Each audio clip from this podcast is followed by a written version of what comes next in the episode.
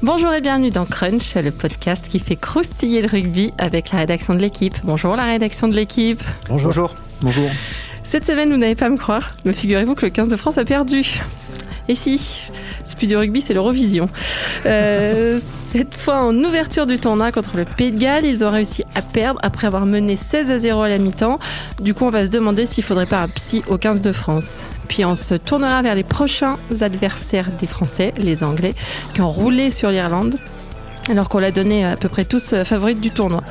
On va se demander comment prendre ce 15 de la rose pour ne pas trop se piquer. On parle de tout ça avec les journalistes de la rubrique rugby de l'équipe. Aujourd'hui, Renaud Borel, salut Renaud. Salut Christelle. Clément Dossin, salut Clem. Salut Cricri. Et Alexandre Bardot, salut Alex. Salut Christelle. Eh bien, vous savez tout, alors c'est parti, flexion liée jeu. Alors d'abord, on va revenir sur le pronostic de la semaine dernière. Renaud, tu, tu y échappes, hein, puisque tu ne l'attends. Tu T'aurais n'étais dit, pas là. com- t'aurais dit combien 24 au pif. Euh, Alex et Arnaud avaient pronostiqué une, une victoire de la France, hein, un optimiste que vous êtes. Euh, 20-16 et 20-15. Bon, Je- Moi, je trouve qu'à 19-17, j'étais bien. J'étais serein en tribune. Bon, après, voilà. Après, il y a eu une fin de match. après c'était l'équipe de France, donc. euh. Voilà. Bon. Et Clem euh, Le Fourbe avait pronostiqué un match nul euh, 19-19 en disant euh, comme ça t'es jamais loin. Bon bah du coup t'es t'es- t'es pas loin. Ah, 19 pour les Français, c'était bon. Voilà. Il manquait la deuxième partie de l'équation. quoi. C'était un échauffement. La semaine prochaine, T'avais pas vu l'interception, en fait. Non. C'est ça. À 19, voilà. C'était pas mal. Bah, Maïna non plus. Voilà.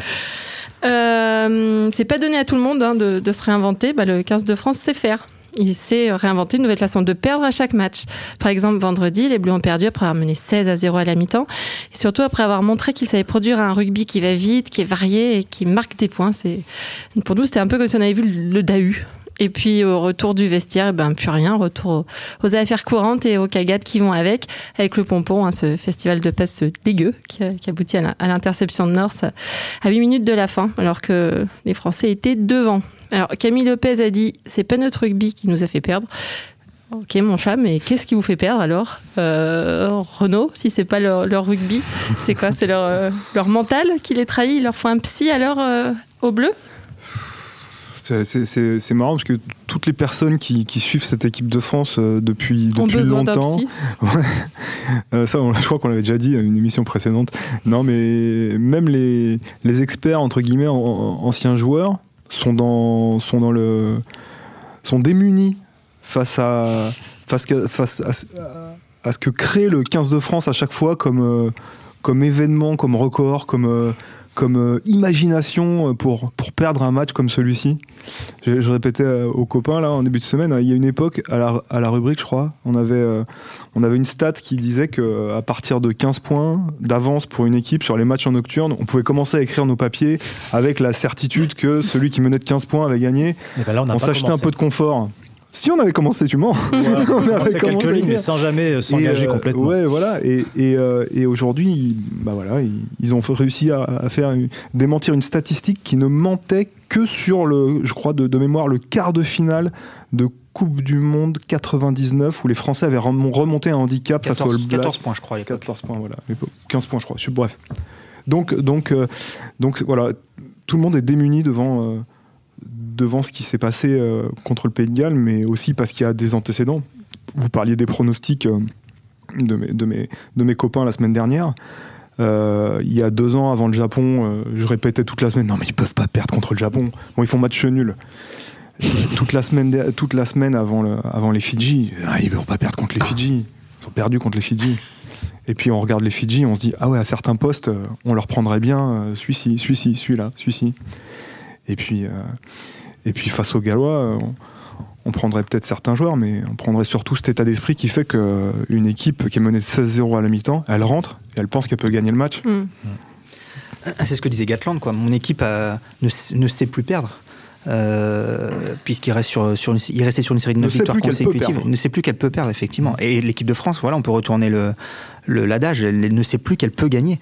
Et, euh, et le, on est à 30%. Aujourd'hui, l'équipe de France, c'est un match gagné sur trois. C'est une réalité depuis la Coupe du Monde de 2015.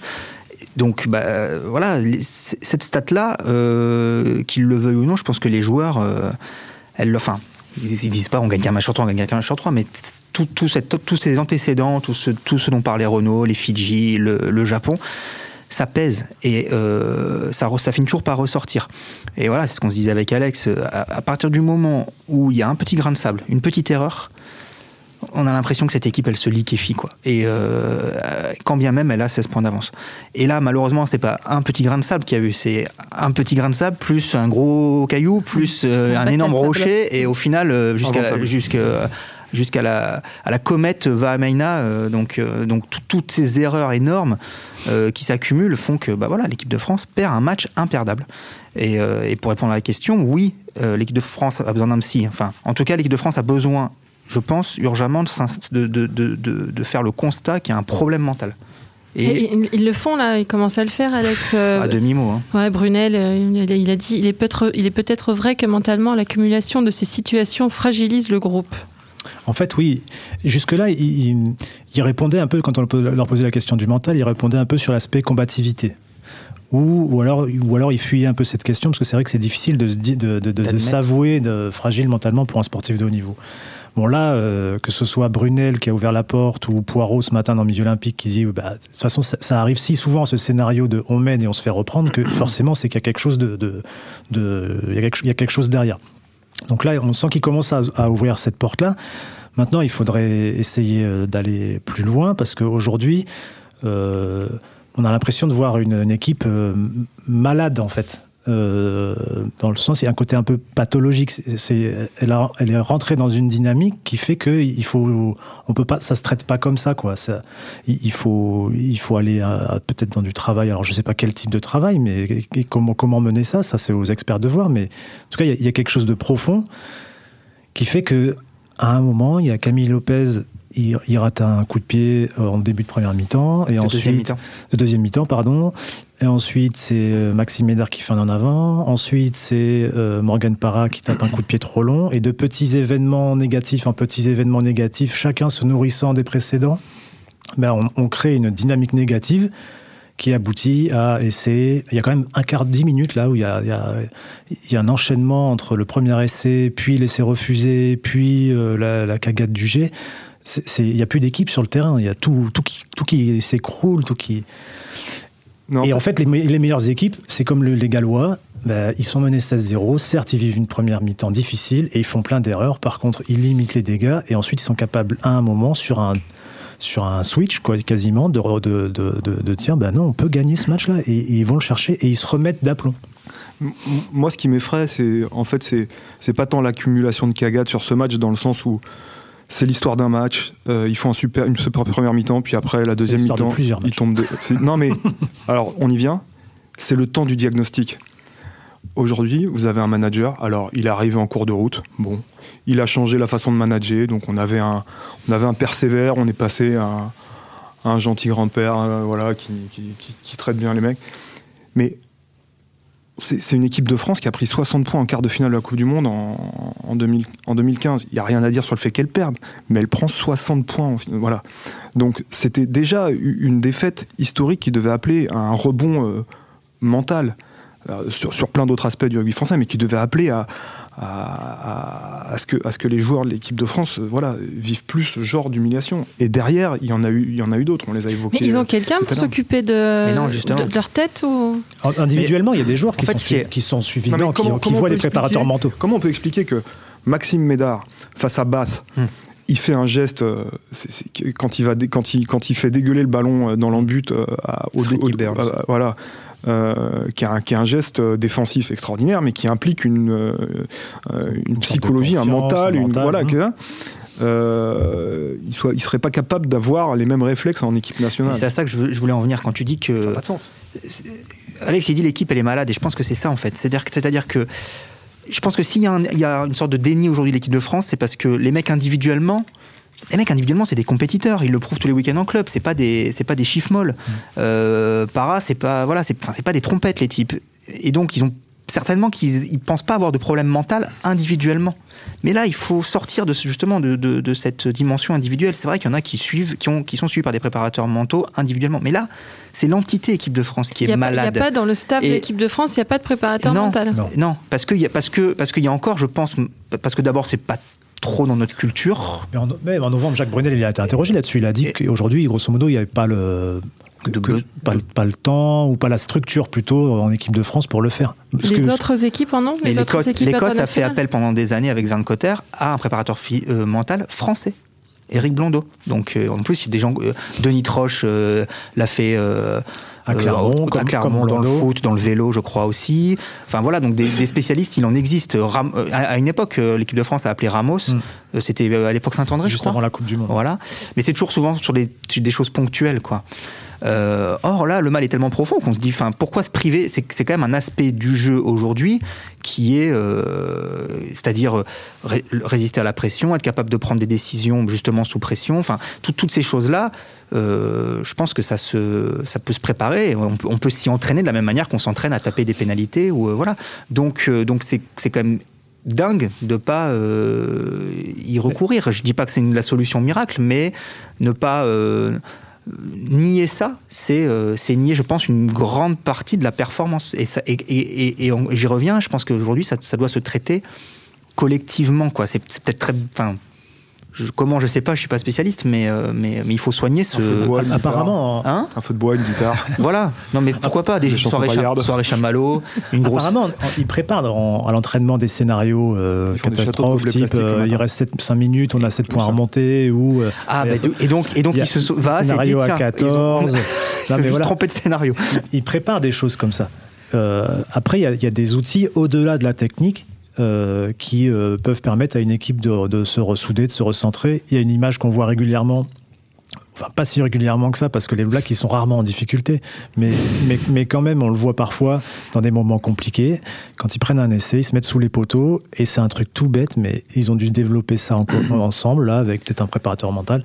Ils se mettent sous les poteaux en cercle et il y a un joueur j'ai l'image de Ben Smith qui regarde tout le monde comme ça qui lève les yeux vers tout le monde et il fait un signe de on respire on souffle et c'est pas grand chose, mais j'imagine que pour eux, ce petit geste-là, ça permet de réenclencher autre chose. Et c'est pas pour rien si depuis des années, ils, arrivent à se sortir de situations incroyablement difficiles. Et dernier exemple, je crois, en, en, Afrique, du, Sud, ils sont menés, cet été où ils sont menés, ils marquent deux essais dans les cinq dernières minutes. À un moment, certes, leur confiance elle est nourrie par la victoire, mais ils ont aussi cette capacité à se recentrer, à aller chercher les choses essentielles euh, mentalement euh, et à, se dire oui c'est possible. On, on, repart d'accord mais Alex tu dis certes euh, leur confiance elle est nourrie par la victoire mais elle est nourrie que par ça. Et que effectivement quand, on, quand ils sont en difficulté eux ils peuvent euh, je sais pas comment on dit, mais visualiser, oui, si euh, des moments où ils ont renversé, soit renversé des situations, euh, ce qu'ils n'arrivaient pas à faire euh, jusqu'en jusqu'en 2007, il hein, faut se souvenir, mais depuis, ils ont considérablement inversé leur... Mais donc, ils ont ces situations dans leur bagage commun pour visualiser le moment où ils ont réussi des actions des actions d'éclat, où ils ont renversé des situations, et je te dirais que les All Blacks aussi ont des préparateurs, euh, un préparateur mental qui les aide pas à surpasser l'autre comme nous on aurait besoin, mais à se surpasser eux-mêmes et à se, surpasser entre eux tant la concurrence est rude en interne. Donc ils ont quelque part un outil qui les aide à, je sais pas si je vais bien me faire comprendre, mais à, porter leur excellence au-delà de leur excellence. Alors que nous, c'est une part de variable mentale qui aujourd'hui euh, oui, on viendrait surajouter de l'information à une masse d'informations mmh qu'on n'arrive déjà pas à traiter. Oui, mais en même temps, c'est-à-dire sur le sur le rugby qu'on veut jouer, pour commencer, qui a la qui a la qui a la parole d'évangile dans, dans, le staff et qui doit donner le ligne la ligne directrice? Aujourd'hui, le staff de l'équipe de France, c'est cinq intervenants euh, dans la semaine minimum. On rajoute les prépas physiques vous allez rajouter un psy au milieu de ça. Enfin, ils ont bien fait, font bien intervenir le fils de Jacques Fourreau sur l'aspect euh, visuel, euh, travail au niveau de, la vision, etc. Pourquoi pas mais, moi, je, par exemple, je suis convaincu qu'ils font des, je te dis, des châteaux de gobelets le matin euh, à jeun pour pour je sais plus quoi travailler l'éveil, la coordination, la coordination, tout ça. Je, je suis convaincu que c'est des trucs pour le moment, c'est trop tôt pour cette équipe de France-là. Quand elle aura euh, remporté un grand chelem et qu'elle maîtrisera parfaitement son rugby, on pourra passer à des choses, euh, à des choses supplémentaires. Oui, mais aujourd'hui, l'équipe de France, pour nourrir sa confiance, elle aurait besoin de gagner. Elle aurait besoin de gagner une fois, elle aurait besoin de gagner deux fois. Elle a eu l'occasion cet, automne, elle aurait pu battre les Fidji après l'Argentine en préparant mieux ce match et ça, lui aurait fait une deuxième victoire qui lui donne un peu de confiance. Mais bref, en tout cas, aujourd'hui, elle a, a qu'une voie, c'est la victoire. Or, pour gagner un match ou deux matchs, elle a besoin d'un aspect mental plus fort. Donc à un moment, il faut, il faut aller chercher cet aspect mental au dehors de la victoire en elle-même. Si tu comptes que sur la victoire pour te, te, te, te faire basculer dans une dynamique positive, tu risques d'attendre longtemps. Parce qu'aujourd'hui, tu n'arrives pas, arrives difficilement à gagner un et, leur, difficilement, et encore première, plus difficilement à gagner deux d'affilée. Leur première mi-temps, elle est, euh, elle, est, euh, elle est exemplaire. Pleine d'enthousiasme. Voilà. Et sur la deuxième mi-temps, par exemple, moi je pense pas que ce soit un problème mental, Vamina, ça passe. Le match il est gagné s'il fait pas ça passe. Je pense qu'il est, euh, a les fils qui se touchent, qu'il est euh, dans le rouge complet. C'est plus, par exemple, là, un problème physique. Et qu'il n'a pas la lucidité, et qu'il est dans une situation où il se dit si je fais une passe de plus, il y a une occasion d'essai. Il a oublié le score, il a oublié plein de choses comme ça. Et je pense que ça fait, ça fait 20 minutes, ça fait 20 minutes qu'ils sont harcelés par la défense galloise, qui sprint, qui leur met une pression, euh, une pression de dingue. Là, c'est sur un coup, ils arrivent à l'inverser, mm. et ils peuvent pas. Mais ils sont oxy. Ils sont Oui, et donc ça, ils font, ça fait ils font mauvais choix aussi. Mais je pense que à ce moment-là, si va Maïna, il a déjà la... ce problème de physique qui est le plus compliqué, ah, avant de vouloir euh, leur faire remonter des problèmes de l'enfance. Hein mais, mais, je pense que c'est non, mais c'est pas le problème de l'enfance en fait, c'est le problème de se recentrer si, sur des choses. On va parler de la non, formation après. non, mais ce que je veux dire, c'est euh, ce moment, ce dernier ballon que va Maïna joue avant lui sera un Lopez avec beaucoup d'empressement. Il le joue avec beaucoup d'empressement. Peut-être aussi parce qu'à un moment, ils sont pas centrés, ils sont pas dans la maîtrise du moment qu'ils sont en train de jouer. Ils, sont à plus 2, ils récupèrent un ballon, ils font deux passes de merde d'affilée. Et, à aucun moment, il y a quelqu'un qui, met la, qui, sort de la consigne et qui, dit Mais attendez, on mène de plus 2, on n'est pas pressé, il reste 5 minutes ou 10 minutes, je sais plus combien il restait. Et, et il y a un empressement, je pense, qui a aussi une raison mentale. C'est. Je, euh, je ne sais pas, c'est la peur de gagner, c'est la peur de ce moment, de cette, de cette pression de, qui crée, qui crée des, des, des, des, des erreurs, des, des, mauvaises décisions. C'est le moment de nous parler de l'impuissance acquise, Alex. Ouais. fameux concept. Non, mais on va pas développer, mais c'est un concept développé par un, chercheur américain. Non, euh, albano-américain. Albano voilà. ouais dans les années 60 qui dit que euh, plus tu te confrontes à une situation et, et, et, moins tu y réponds, grosso modo, plus, les, plus tu te sens impuissant face à la situation quand elle se, se quand reproduit. Elle se nouveau, reproduit. Et bon, on est peut-être un peu face à ça avec l'équipe de France. là. C'est bien parce qu'on va pouvoir passer le podcast sur France Culture en même temps. Ouais, enfin, j'espère qu'ils sont quand même meilleurs pour expliquer ça sur France Culture que nous, parce que là. Je pense que personne n'a rien compris. là. Moi-même, j'ai eu du mal à me comprendre.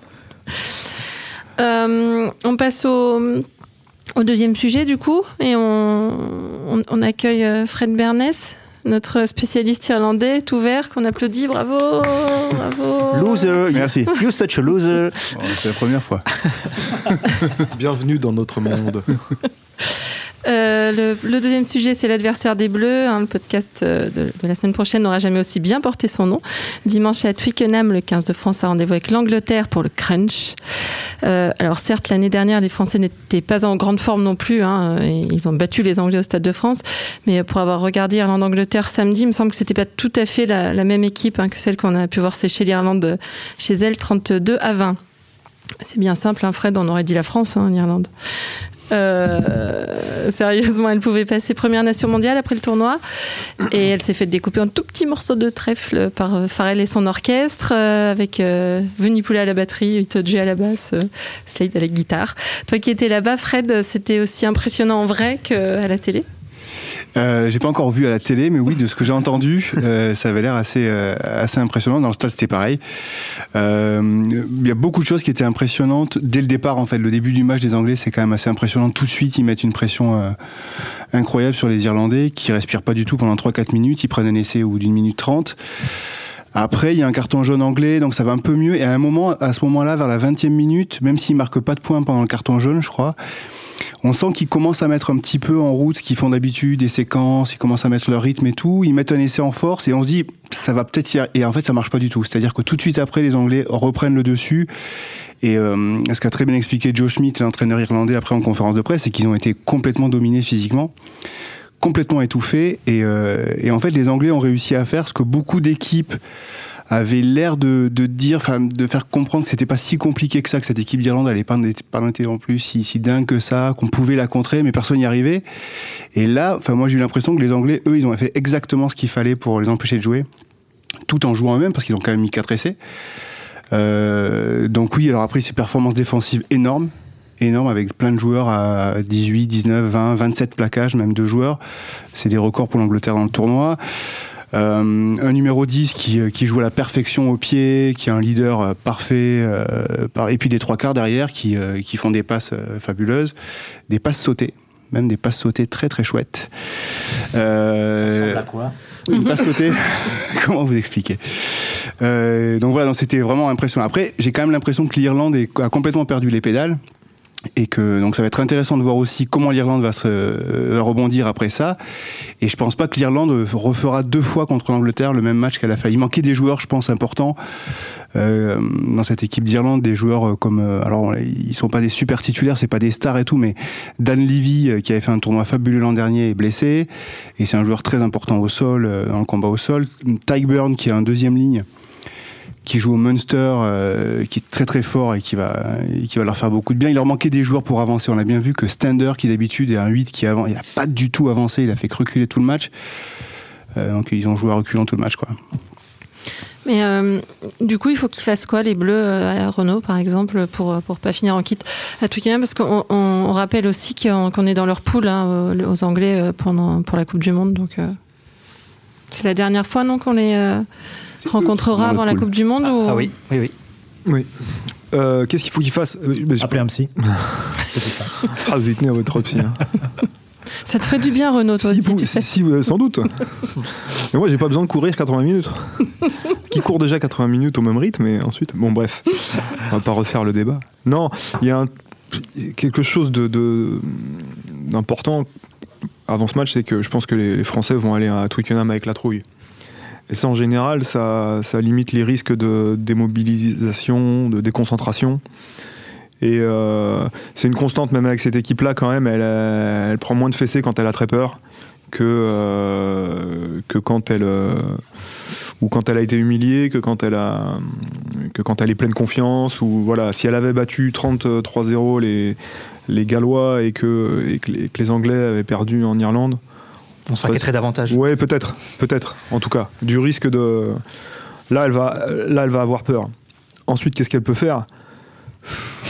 Essayer de, essayer de répéter la même première mi-temps, euh, ce serait déjà bien.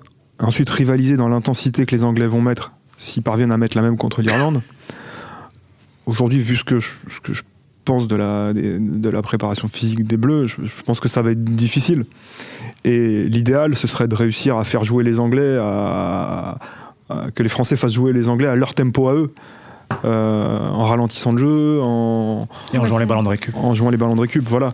Mais euh, mais surtout euh, surtout éviter qu'ils emballent le match comme ils l'ont emballé face aux Irlandais au départ, parce que oh, là ça peut aller vraiment très vite.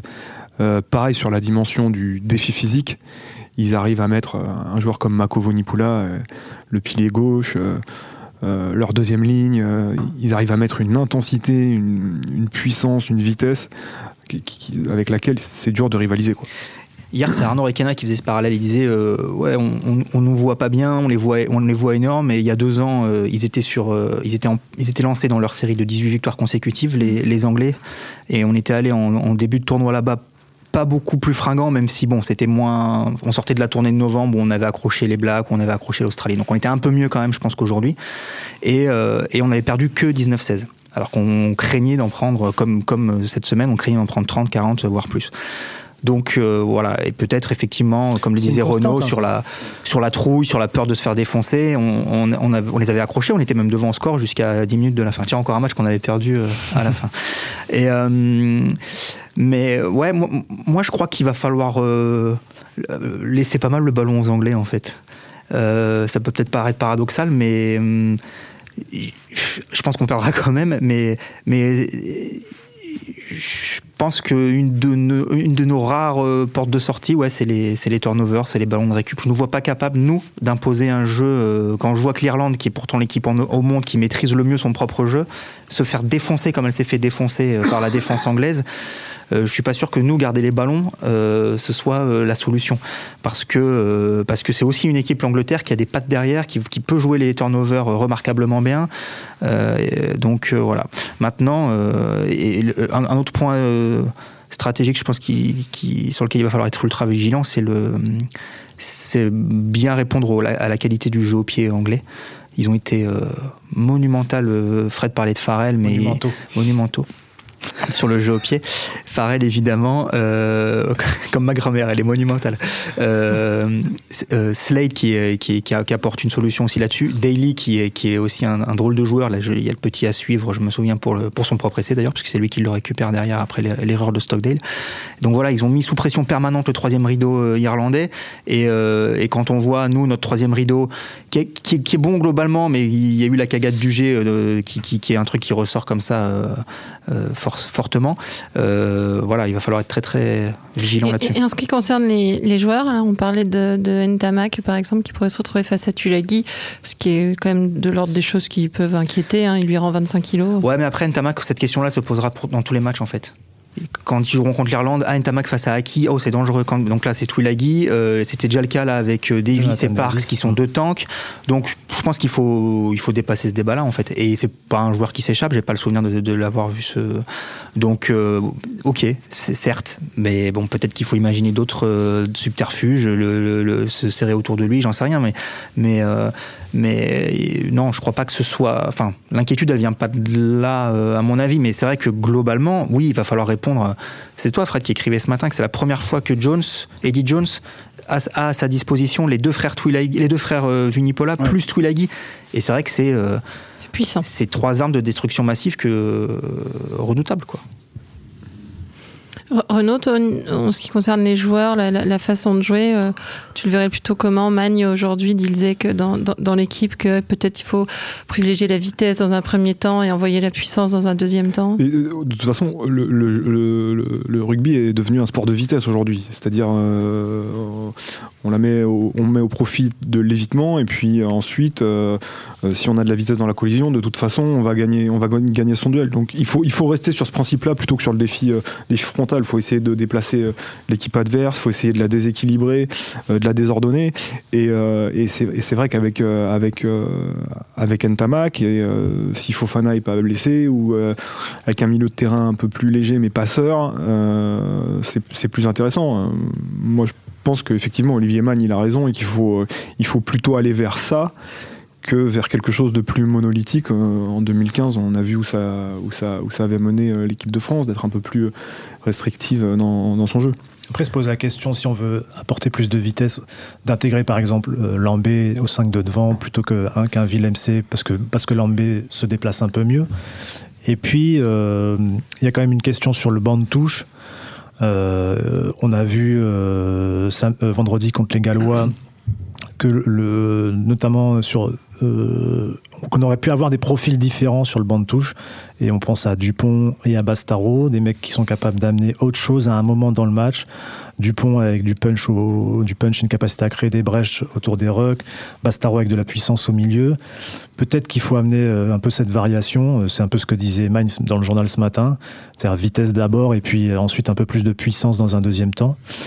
Ça c'est une option après euh, On en revient toujours à la même chose. Est-ce qu'on a cette capacité à imposer un jeu de vitesse sur toute la, toute la, toute la durée, toute la durée d'un ma- match le match de vendredi c'est pour ça, ce que- montre ce que je plutôt que disais non. En, en- en préambule, c'est avoir un joueur capable de, de- de ralentir le jeu, d'empêcher les, les Anglais. Aujourd'hui, ça correspond peut-être plus à nos forces et à notre. C'est difficile à faire. Hein, c'est pas. Mm. euh, faut avoir un jeu au pied aux petits oignons, comme on a eu d'ailleurs en première mi-temps face aux face aux Gallois. Il faut aussi tenir. Il faut avoir tous ses ballons en conquête. Il faut euh, gêner son adversaire en conquête. Et là, en mêlée, on a eu des problèmes Et en, aussi. touche, et en touche aussi. Et en touche aussi, on n'a pas le des ballons propres. On a très peu de ballons propres, très peu un d'occasions mot, on de, de lancer le jeu. Et en, et- et en fait, il y a beaucoup de récupérations dans le match de, de vendredi soir qui sont des ballons euh, pas trop mal, euh, pas trop mal négociés. Mais et, euh, sur les lancements de jeu, on a eu beaucoup de mal. Et ça, c'est hyper important aujourd'hui parce que c'est quand même une base pour avoir, des- de la, avoir de la possession, mettre de la pression.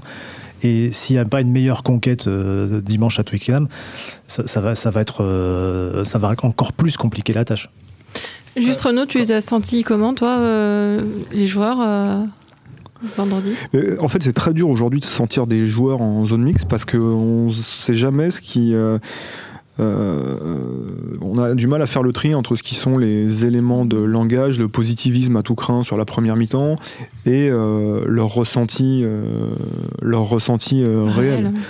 Mais je pense qu'ils sont comme tout le monde, peut-être même encore pire parce que ce sont acteurs, dans, dans l'incompréhension totale de ce qui, de ce qui les conduit à, être comme ça, euh, à laisser échapper des matchs comme ça. Va ou, ou UG, tu, tu les as vus ou?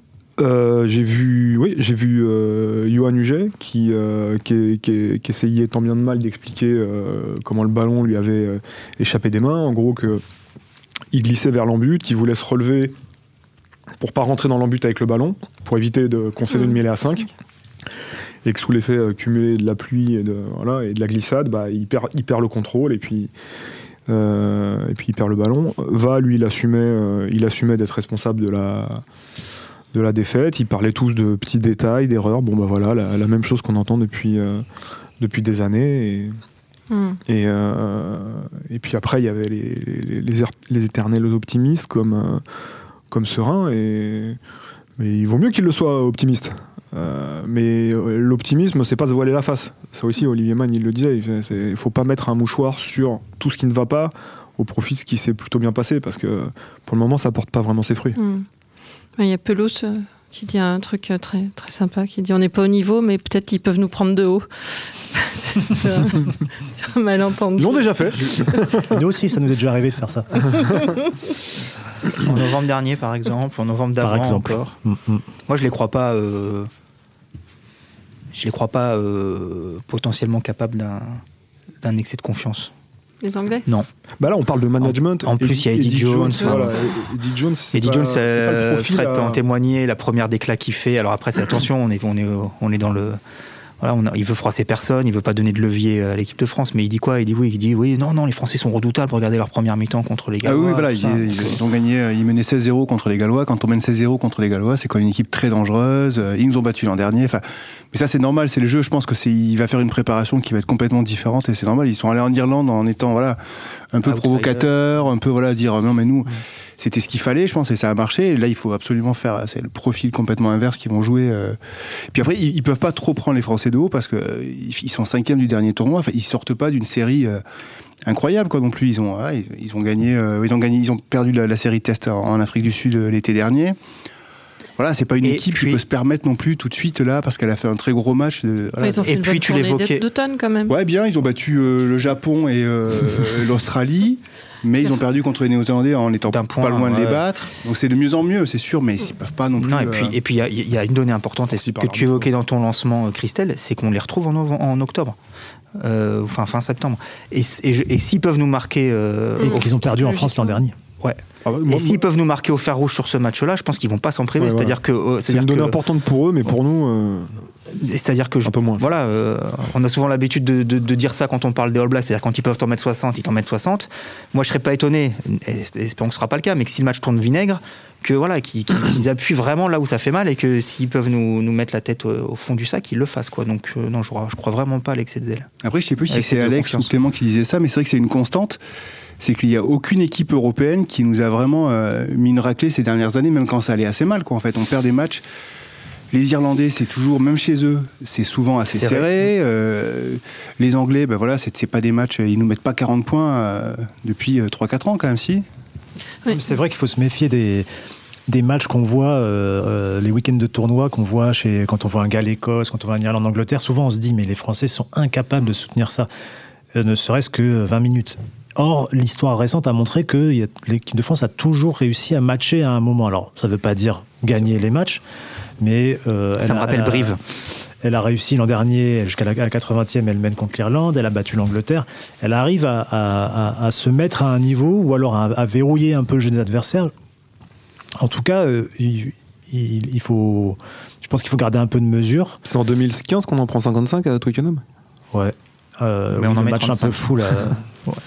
Mais c'est un match un peu fou, le match, le fameux match pré-Coupe du Monde. Du coup, vous nous donnez vos pronostics? Donc vous êtes tous les quatre à les donner, c'est cool. Frédéric, Non, j'aimerais pas l'an dernier. Alex, euh, Renault d'abord. Euh, pff, euh, 21-15 pour l'Angleterre. qui? 35-12. Euh, Clem. 35-12. Euh, Alex Euh, 26 à 8 pour l'Angleterre. Ok. Et Fred J'ai longtemps pensé à un match nul, mais je vais quand même dire 20-16 pour l'Angleterre. Ok. Ah, vous êtes. euh, Voilà, tout ça pour nous humilier dans une semaine. Merci Christelle. Euh, un, un dernier tout petit mot pour euh, féliciter les filles, quand même, Oui. Qui ont atomisé les Galloises 52 à 3. Dans le déplacement en Angleterre, dimanche sera probablement un peu plus compliqué, hein.